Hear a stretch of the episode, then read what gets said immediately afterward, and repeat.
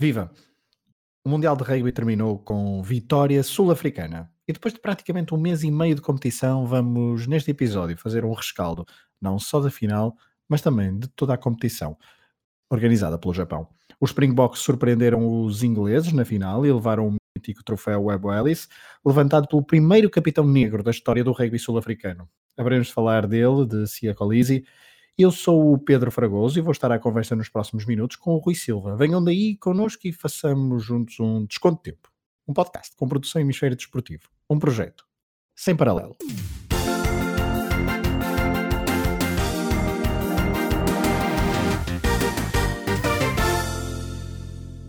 Olá a todos, olá Rui.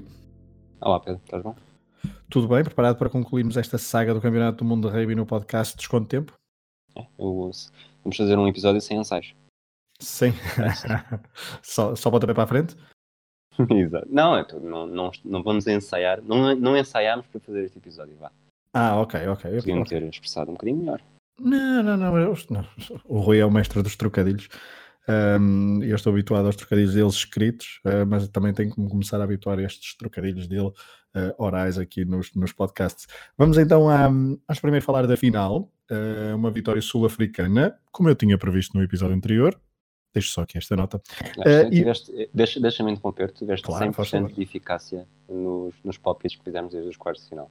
Começaste mal, aliás, tu, a tua campanha é como a África do Sul começaste mal, perdeste o primeiro, disseste que a França, uhum. que a Argentina ia ficar à frente de França e ia para os, para os quartos de final, eu aí ganhei, disse, disse França, mas eh, depois a partir daí, os quatro jogos dos quartos de final, os dois das meias e o jogo da final, foi 100% de eficácia, tal como a África do Sul, depois de ter perdido com a Nova Zelândia na, na jornada de abertura. Portanto, é verdade. Os parabéns e as pessoas têm de saber isto, porque não, cada vez que tu disseres uma coisa, cada vez que deres um palpite, se calhar é melhor uhum. ter, estar bastante atento e se alguém quiser puxar dos cordões à bolsa para, fazer, para ganhar dinheiro. Eu não sei, eu se calhar acho que só volto daqui a 12 anos, como a África do Sul costuma fazer. Isso, é, que... Falaremos disso mais à frente. É, é, é, exatamente por isso, porque esta vitória sul-africana, um, e acho que os sul-africanos, aliás, já devem começar a pensar no Mundial de 2031, de 12 em 12 anos, diferentes gerações sul-africanas têm ganho a prova mais importante do rugby mundial, depois de 95 e 2007, a glória, no primeiro mundial em solo asiático. O início do jogo foi frenético, ambas as equipas erraram onde menos se esperava, onde menos esperava. Os ingleses cometeram logo faltas desnecessárias e que evitaram no jogo de meia final. Do lado sul-africano, André Pollard falhou um pontapé aos postos logo a abrir a partida, algo que depois corrigiu ao longo do jogo. Esperávamos todos então que os Springboks jogassem ao pontapé e os ingleses também contavam com isso, mas devem ter ficado completamente balhados e desorientados ao ver, por exemplo, o Faf de Klerk a jogar à mão. Ele e toda a equipa. O bluff do selecionador Erasmus antes do jogo resultou e a África do Sul esteve quase sempre por cima durante a primeira parte, embora sem conseguir ensaios e uh, ter levado uma vantagem algo curta para o intervalo, 12-6. Eddie Jones corrigiu coisas no balneário e os ingleses entraram melhor na segunda parte. Houve ali um momento em que se achou que a seleção da Rosa poderia vencer a final da Yokohama. Só que a resposta sul-africana à boa entrada inglesa na segunda parte e a um jogo mais cerebral por parte dos comandados de Eddie Jones, a resposta sul-africana então foi uh, a receita original. Pontapé para a frente, aposta no poderio físico seu pack avançado e conseguir colocar a bola nos seus pontas. Resultou. Mapimpi e Kobe fizeram cada um os dois ensaios sul-africanos que ditaram o resultado final. Isto sem esquecer a eficácia no, do pontapé de André Pollard. 32-12, resultado final, e Colisi a levantar o troféu. Isto depois de, ainda a quente, ter feito um discurso inspirador e emocionante. Em 95, François Pinard levantou um troféu num dos momentos mais icónicos do desporto de todos os tempos. Em 2007, no Stade de France, foi John Smith. E agora, Colisi a imortalizar-se de taça na mão em Yokohama. E isto poucas semanas depois da morte do único jogador negro da equipa dos Springboks em 1995, Chester Williams. Rui, parece-te um bom resumo daquilo que se passou na final do último sábado em Yokohama? Parece-me um resumo perfeito. Acho que não, não, tenho, não consigo acrescentar nada, a não ser que assim que tu dizes Faf de Klerk, já não consigo tirar da cabeça a imagem dele com a sua com a sua sunga com a bandeira da África do Sul a festejar numas, numas fotos que foram sendo divulgadas no balneário. E que eu agradeço nunca vai... me terem chegado aos olhos. Pois, e que ele vai perseguir-me para sempre, porque ele já tinha assim aquele aspecto de as pessoas não me podem levar a mal porque eu eu cresci no conceito de Cascais. E, e, realmente ele parece, ele já tem aquele aspecto de Beto de Cascais, e só que agora com aquele, com aquele aspecto, a sério, não, agradeço que não falemos do nome dele muitas vezes. Vamos chamar-lhe médio de formação sul-africano. Mas foi um jogo ruim. Durante o jogo percebeste que a África do Sul uh, ia limpar isto? Nunca verdadeiramente. Ah, uh, apesar de terem, terem, estado sempre na frente, e acho que isso ajudou, ainda por cima das duas vezes que a Inglaterra conseguiu empatar, nunca esteve em situação de empate durante muito tempo. Acho que foram 3 minutos da primeira vez, 4 minutos da segunda, uma coisa assim. Uhum. Uh, mas a África do pareceu, houve duas, aqui dois momentos, pareceram surpreendidos pelo estilo da África do Sul e, e talvez tenham, tenham apresentado a fatura do talvez de algum adrenalina mental de aquela descarga depois de um grande feito uh, quando derrotaram a Nova Zelândia e talvez mais do que nunca foram, foram vistos como grandes favoritos uh, a ganhar a final, tanto que eu que não gosto muito da Inglaterra achei que eles iam ganhar. E talvez por isso também tenham tido ali esse, esse bloqueio de quem achava que uma boa parte já tinha já tinha sido feita. E acho que os sul-africanos aproveitaram isso na perfeição. E não sendo um jogo brilhante uh, foi um estiveram pareciam sempre com, com o jogo ali no no pulso uh, pronto para agarrar apesar de durante muito tempo um ensaio seria suficiente para a Inglaterra virar o jogo e Exato, essa... fomos acompanhando durante, durante, o, durante os meses, mês e meio de competição e sabíamos que os ingleses são, eram mais do que capazes de conseguir virar o jogo num, numa única jogada. Exato, e essa imprevisibilidade, apesar do domínio sul-africano, deu alguma emoção a, a, ao jogo. Uh, de facto, quando, há os dois, quando, quando temos os dois ensaios, principalmente o segundo, uh, fica tudo Uh, tudo concluído, né? faltava então saber qual seria o resultado, o resultado final, mas Rui, esta vitória sul-africana, tendo em conta resultados de 2017 e 2018, relembro que em 2018, por exemplo, esta equipa sul-africana perdeu contra a Nova Zelândia por 57-0 uh, e não é preciso recuar tanto, falávamos há pouco do jogo inaugural de, deste Mundial, em que os sul-africanos uh, foram derrotados e bem derrotados pela, pela Nova Zelândia. Uh, esta vitória uh, na final dá um, deve, deve, ter ainda um outro sabor para, para, para o conjunto sul-africano.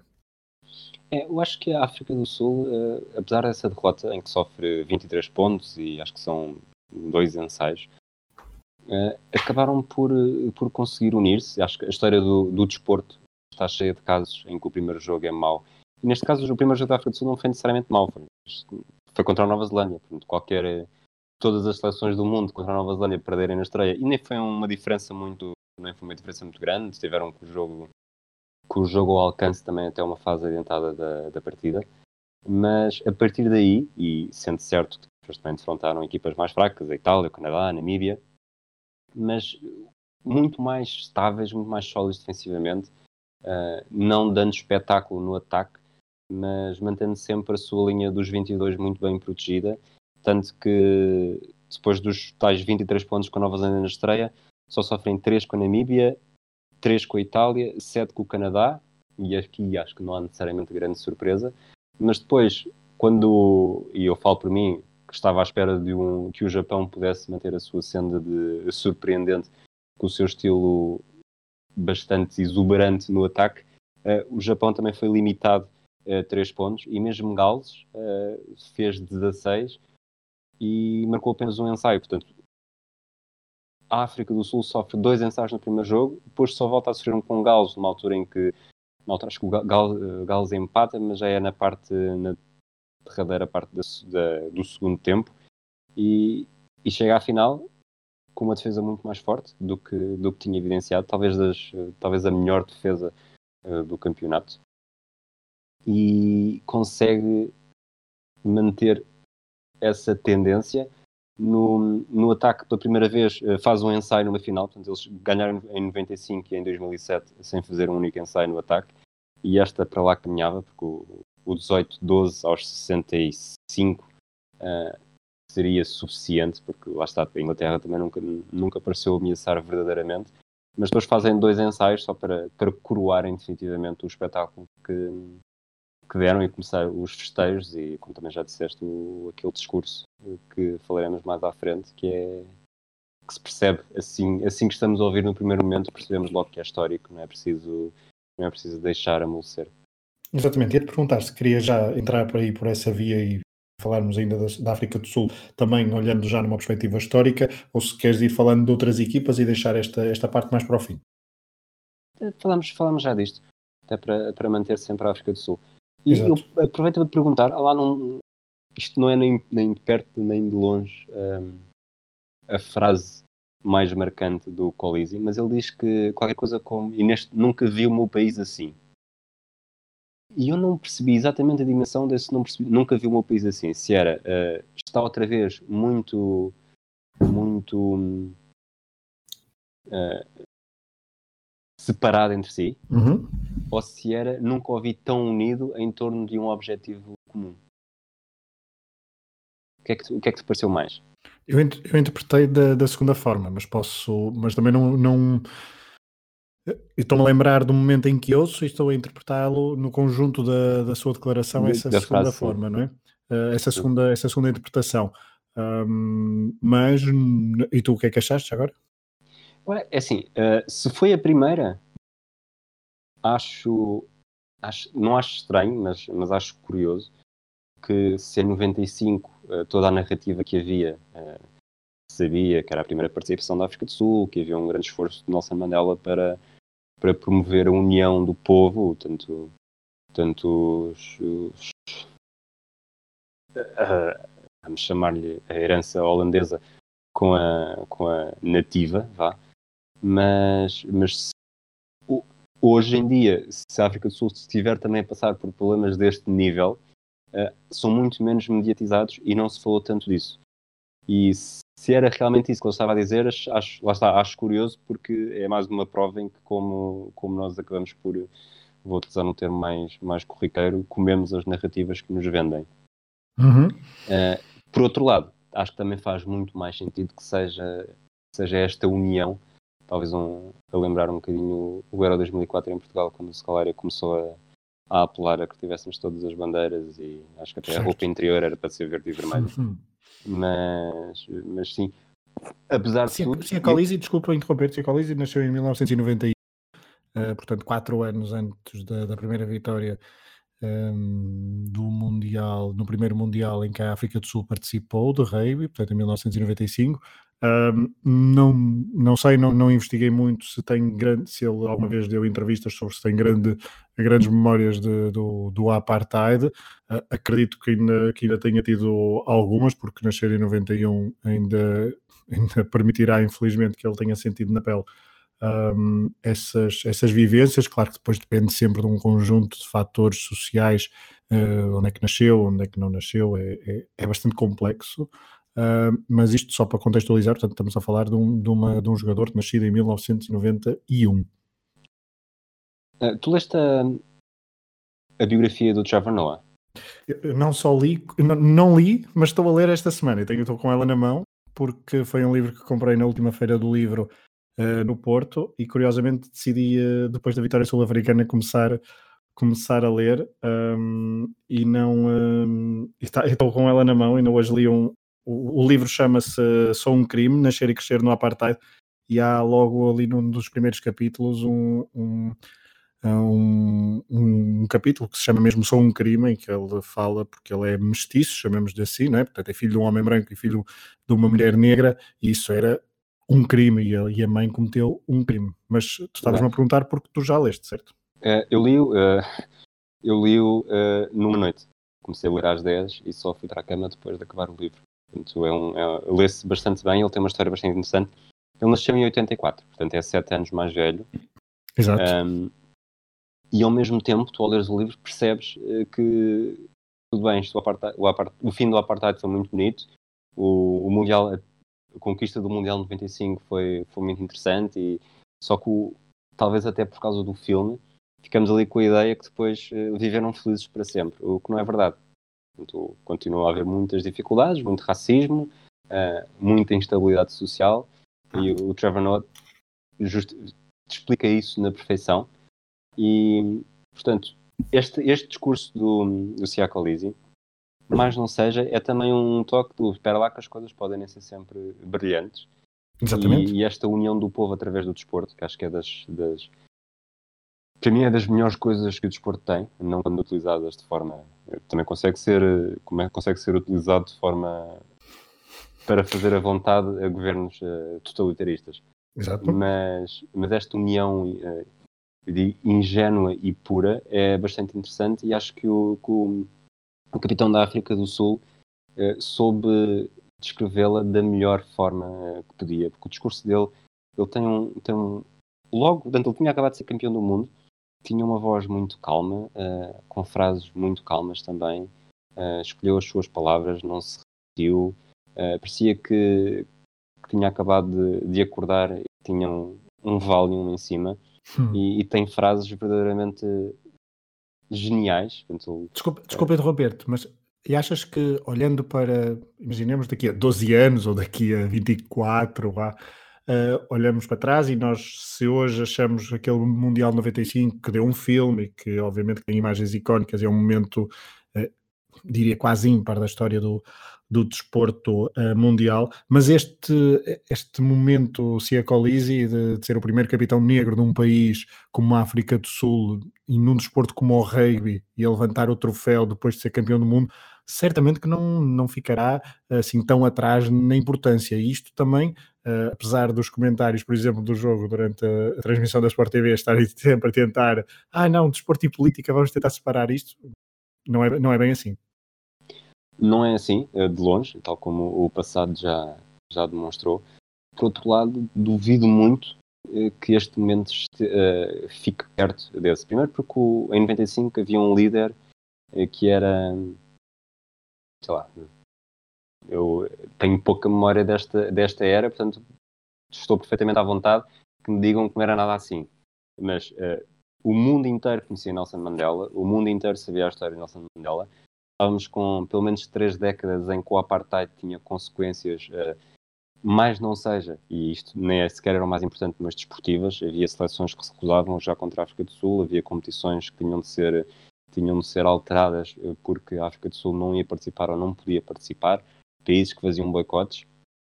E o Mundial 95 veio, veio, havia muita expectativa porque basicamente a África do Sul abriu-se ao país, ao mundo. E eu, sinceramente, e isto aqui também é falha minha, eu hoje em dia não te consigo dizer um, um político famoso ou uma figura famosa da África do Sul.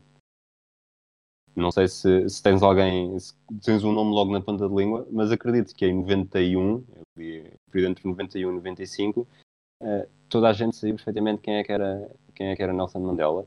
E aquele título, até porque foi em casa e foi o primeiro e foi o, foi o, o regresso da África do Sul aos grandes palcos, é completamente diferente deste de 2019, em uma sociedade muito mais global, em que os ciclos de notícias duram muito menos e provavelmente sim é um discurso, agora não estou a falar para mim, mas é um, é um discurso brilhante, uh, espetacular, ele com nas feridas todas, uh, mas se calhar daqui a duas, três semanas, uh, grande parte das pessoas que o ouviram já não se vão lembrar de uh, três ou quatro frases. Não sei o que é que achas. Eu concordo. Eu posso dizer que subscrevo praticamente tudo uh, tudo o que tu disseste. Não tenho, não tenho muito mais a, a acrescentar. Repara, as coisas que ele diz, sendo temos muitos problemas no nosso país, mas com uma equipa destas que vem de diferentes ambientes, de diferentes raças, unimos-nos por um objetivo. Queríamos alcançá-lo para mostrar à África do Sul que podemos trabalhar juntos para chegar a um objetivo. E que mais à frente diz também que conseguimos, conseguimos alcançar tudo quando, quando trabalhamos juntos. Uh, isto é uma mensagem muito, muito forte, sobretudo numa altura em que, em que um pouco por todo o mundo parece que que se está a promover outra vez cada vez mais a, a separação e a segregação e a um, supostas elevações morais sobre Exato. entre povos uh, que não fazem sentido e ele este, este discurso acaba por vir vir outra vez dizer calma lá isto não, não é nada assim é longe disso e não só por ser um, um capitão uh, negro numa seleção que durante muito tempo uh, estava completamente fechada tem um impacto muito grande. Não sei se o, se o mundo hoje em dia está tão aberto para ouvir isto e entendê-lo como, como devia ser, como, como estaria no passado. Pois, hoje em dia não sei. Por isso é que eu estava a pensar num, num horizonte temporal mais, mais alargado, porque concordo atualmente. Uh, a, a voragem mediática impede-nos às vezes de perceber exatamente o que é aquilo que se está a passar com maior exatidão, uh, sabendo obviamente que nunca tudo que é hum, contemporâneo nem sempre se capta na, na, totalidade e que precisamos sempre de tempo para absorver e para, e para analisar com, com mais profundidade, mas uh, de facto os tempos em 2019 não estão para, uh, para grandes. Um, para grandes, hum, como é de dizer, primeiro não, há, não, não estamos a viver como estamos a viver um período não, não muito positivo em, em, certas, em certas latitudes. E depois não temos essa, essa capacidade para pausar e refletir, como noutros tempos, muito provavelmente. Um, Rui, mais alguma coisa a acrescentar sobre a África do Sul? Alugamos um bocadinho, mas não faz mal nenhum, porque para além de ser uh, o campeão do mundo em título e aquela equipa que então levantou o troféu no Japão, é uma equipa que na África, no, no, no rugby, no do rugby tem muitos pergaminhos e conseguiu então o seu uh, terceiro título do, do Mundial de Rugby. Quero, eh, quero repetir a pergunta que te fiz há uma semana, okay. uh, que é a África do Sul com três vitórias em três finais e só se tendo estreado em 95.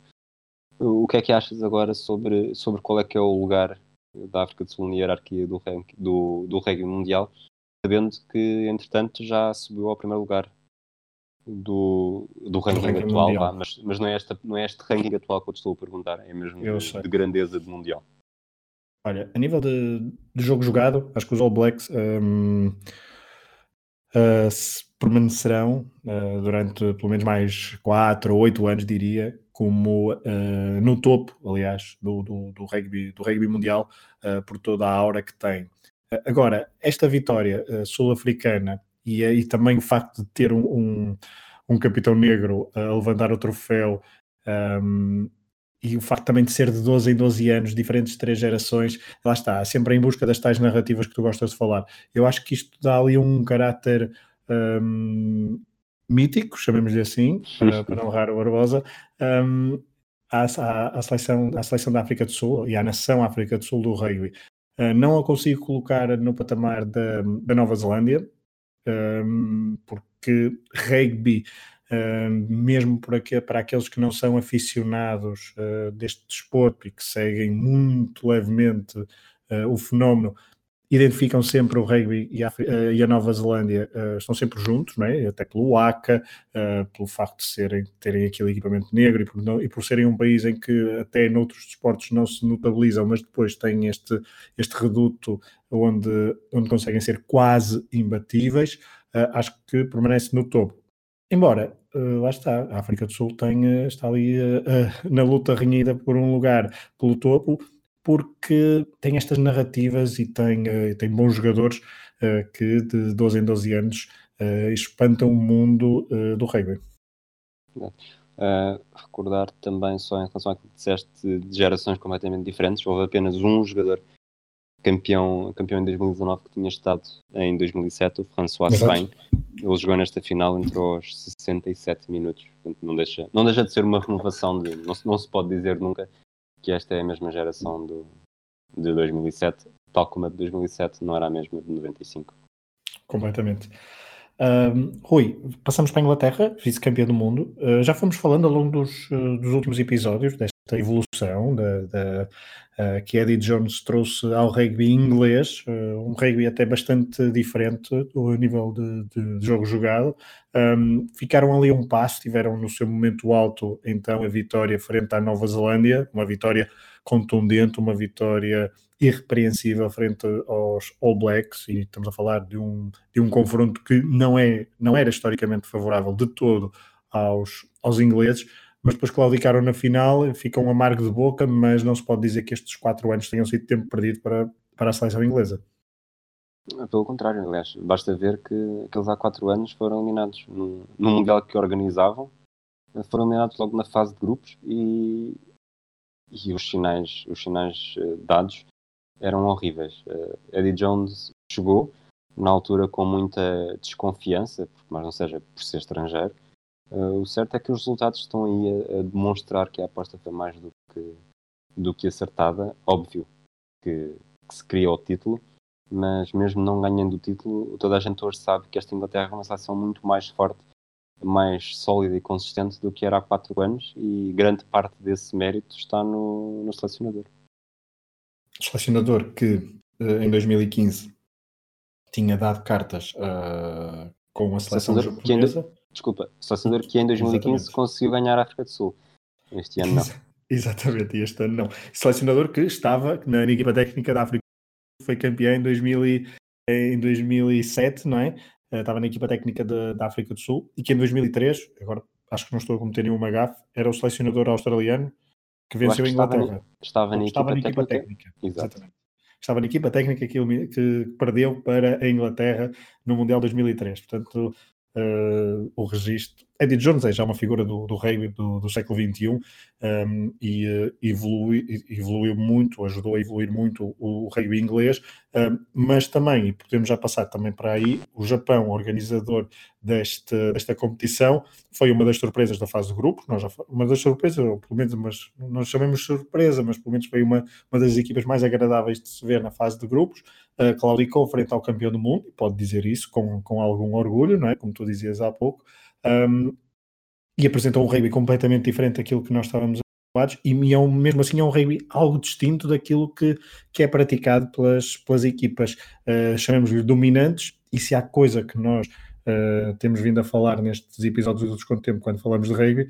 é que uh, esta modalidade ainda sofre um bocadinho de alguma exclusividade de algumas seleções e, e, é bom ver equipas como o Japão tentarem furar essa, essa exclusividade, ainda para mais com um rugby atrativo. É, sabes que o, o este, este, estilo do, de rugby do Japão fez-me lembrar muitas vezes aquilo que uma memória do meu pai em 94, durante o Mundial, uma noite, acho que a Espanha está a ganhar 2-0 à Coreia do Sul e a Coreia do Sul consegue. Empata 2-2, não é? Sim. Eu acho que ainda hoje o meu pai a falar da Coreia do Sul diz a mesma coisa. São, são jogadores muito rápidos, muito velozes, que nunca desistem. e, e, este Japão, de alguma forma, é um bocado isso. São, tem um estilo muito rápido, uh, passe rápido. Tem dois pontas que foram, que foram espetaculares durante o, durante o Mundial e, e, dava, eu acho que mesmo tendo ficado logo pelos quartos de final e num jogo contra a África do Sul que não fizeram sequer metade daquilo que tinham, tinham feito até aí e não foi por dificuldade do adversário, porque tanto a Irlanda como a Escócia são duas seleções com, com pergaminhos no rugby mundial, mas, mas mesmo que essa última imagem não tenha sido boa, eu acho que o, os jogos do Japão provavelmente foram aqueles que mais, que mais prazer me deram uh, a ver. Não sei se sentiste o mesmo. Sim, senti, eh, senti claramente o mesmo. Senti que os jogos do Japão foram os mais, uh, os mais emocionantes, não só pela, pela atmosfera do público, e tu, e aproveito para, para relembrar que o Rui esteve, um, ehm, esteve no Mundial, viu dois jogos, já falou sobre essa experiência um, em episódios anteriores aqui do Desconto de Tempo, Uh, mas de facto a, a, conjugação entre o público e o jogo jogado do Japão foram das coisas mais agradáveis então deste Mundial um, de rugby. Outra coisa agradável, Rui, só e agora estávamos a falar da organização, uh, não sei se já falamos disto aqui. Uh, olha, relembra-me lá, o, os miúdos a cantarem o, os hinos nos, no início dos jogos é, é uma coisa bastante, bastante ternurenta. É espetacular. Uh, dizer, acredito que há gente que não gosta, porque é que é essa coisa de estar a cantar hinos de outros países, mas, mas a imagem que passa é fantástica. Exatamente, portanto, quem não viu, tanto os miúdos, os japoneses uh, que acompanhavam. Consentimento, ainda por cima. E consentimento, exatamente. não era uma coisa. Uh, não era uma coisa hum, feita às três pancadas, era, foi uma coisa muito com muito sentimento e ficava uma imagem bastante ternurenta então de, miúdos uh, locais a cantarem os hinos das equipas que estavam então a levar o rugby ao, um, ao país do sol nascente. Pela primeira vez o Mundial um, disputou-se na Ásia. Rui, uh, o que é que queres pegar mais sobre este Mundial de Rugby? Tivemos uh, uma desilusão, talvez a Irlanda uma, uma, boa desilusão, a própria França, já para não falar da Escócia, não é? Não sei, o que é que, onde é que te apetece tocar? Isto ainda não dissemos em, em programa de desconto de tempo, a Nova Zelândia conseguiu o terceiro lugar porque bateu uh, de forma expressiva uh, País de Gales, 40-17, uh, na luta pelo, pela medalha de bronze, mas estes jogos também são assim um bocadinho difíceis de, de analisar.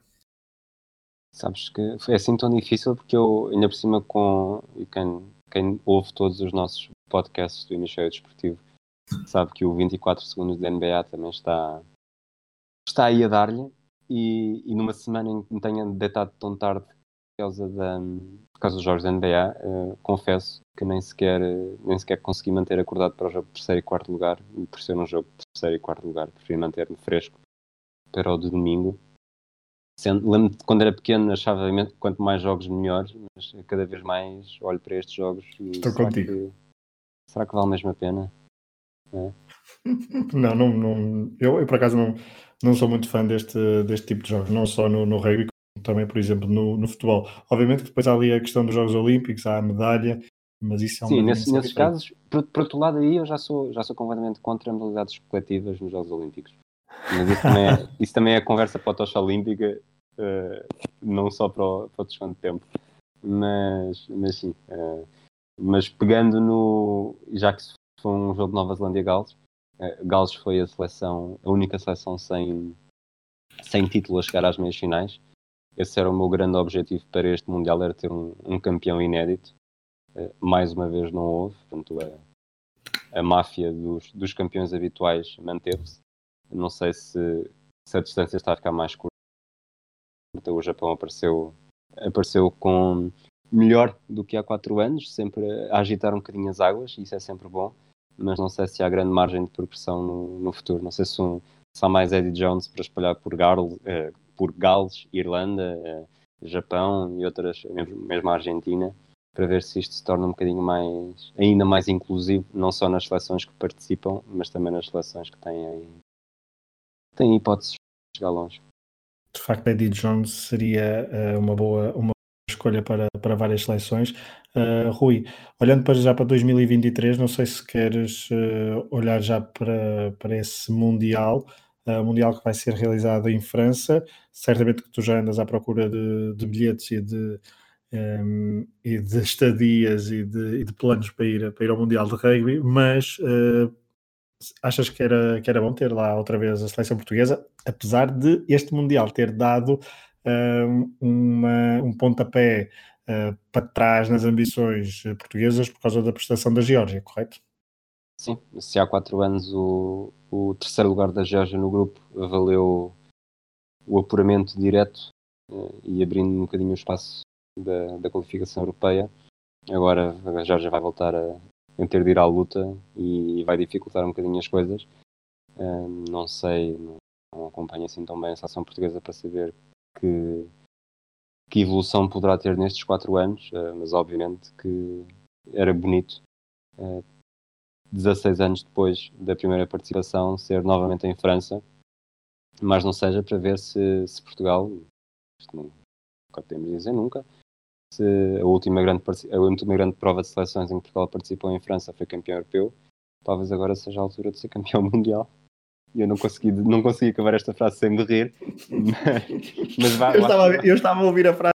Onde é que ele vai levar? O que é que ele vai dizer? Vai dizer que se for Portugal estar lá, não, não. A, a fasquia está, está, está muito alta. Portanto, é mesmo para ser muito, altíssima, altíssima. Não, mas eu acho, eu acho que estar lá outra vez e ah, já seria ser campeão, não é? Uma vitória que fosse, já seria ser campeão. Exatamente.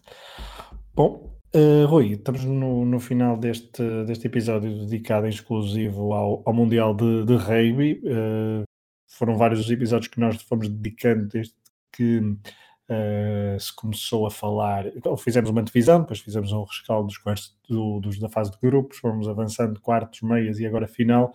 Um, para terminar, Rui, não sei se queres tocar em algum ponto em específico, mas um, em nível, nível global, um, pode ter uh, aquele, aquele pormenor de, e muito especificamente em ti, não, não ter havido então um, um campeão inédito, que se fosse de facto algo muito importante para dar uma nova vitalidade a esta modalidade, mas não se pode dizer que tenha sido um, um, uma, um campeonato abaixo das expectativas. Não, uh, apesar de tudo houve muita emoção, uh, não houve o, o tri da Nova Zelândia, também podíamos uh, cair aqui num, num monocordismo desportivo, nesse aspecto até foi bom, sobretudo por a África do Sul também tem a sua história, também foi o terceiro título e, e, e acabou por proporcionar um grande momento na final. Acho que a organização foi, tendo em conta, houve o tufão, houve, houve dezenas de mortes que que acabaram por manchar a prova. Não, não... Os organizadores não têm culpa nenhuma disto, mas não deixa de ser uma coisa que está associada à prova, até porque houve, houve jogos cancelados. Mas, mas eu acho que se a Federação Internacional tinha alguma dúvida sobre, o, sobre a forma como o rugby era cada vez mais internacional, o sucesso que os, que os adeptos japoneses eh, deram a esta fase final com, com estádios quase sempre cheios e, e com um ambiente bastante, bastante dinâmico e espetacular, acho que ficaram completamente esclarecidas porque há margem para crescer e, e, este primeiro Mundial na Ásia, sinceramente, acho que correu melhor do que o primeiro Mundial na Ásia de futebol, por exemplo. Desculpa, Rui, mas houve aqui um, um, um, corte e eu acho que, acho que já acabaste o teu raciocínio. Houve aqui este pedaço de, de, de tempo sem som. Desculpa, pedimos desculpa aos nossos ouvintes, mas, mas então fica, fica, fica assim concluído um, este Mundial de Rugby com o vencedor uh, sul-africano. Um, e, ao, e, a meio do episódio, eu, eu tinha aqui esta nota para sugerir o livro. Uh, no final do, do episódio, o Rui antecipou-se e muito bem eh, durante, durante a nossa conversa e sugeriu então o livro Trevor, do Trevor Noah, Sou um crime, nascer e crescer no apartheid da tinta da China, edição de 2018, uh, eh, e, e é, acho que é bastante, uh, bastante apropriado porque há vitórias que nos fazem pensar noutras coisas, vitórias desportivas que nos fazem pensar noutras coisas e estas, estas ligações do desporto à sociedade eh, não só questões políticas, mas também questões sociais e económicas, são sempre eh, interessantes. Pelo menos nós aqui assim o achamos e trazemos então esta recomendação para eh, leitura. Rui, ficamos então por aqui. Vamos, vamos fechar este, este episódio. Acho que só voltamos a falar de rugby quando? Quando houver seis nações? Sim, em fevereiro. Em fevereiro volta, voltará o rugby e as seis nações, veremos que equipa uh, europeia recupera deste, desta ressaca mundial uh, desde o país do sol nascente. Foi um prazer ter estado à conversa contigo, Rui. Esperamos que os nossos ouvintes tenham gostado então desta, deste nosso episódio de Desconto de Tempo, o último dedicado ao Mundial de Rugby. Uh, na próxima semana uh, estamos a entrar no final do ano civil e se calhar vamos entrar também em de rescaldos de várias modalidades. Uh, o ténis está aí a, a, borbulhar, quer o feminino, quer o masculino, estão a acontecer os últimos eventos. Talvez seja esse o tema de destaque do próximo episódio. Fiquem atentos. Uh, obrigado por terem estado desse lado, obrigado por ouvirem o, o Desconto de Tempo e também os outros, os outros podcasts do, de, do Hemisfério Desportivo, assim é que é. Um abraço e até à próxima. Até.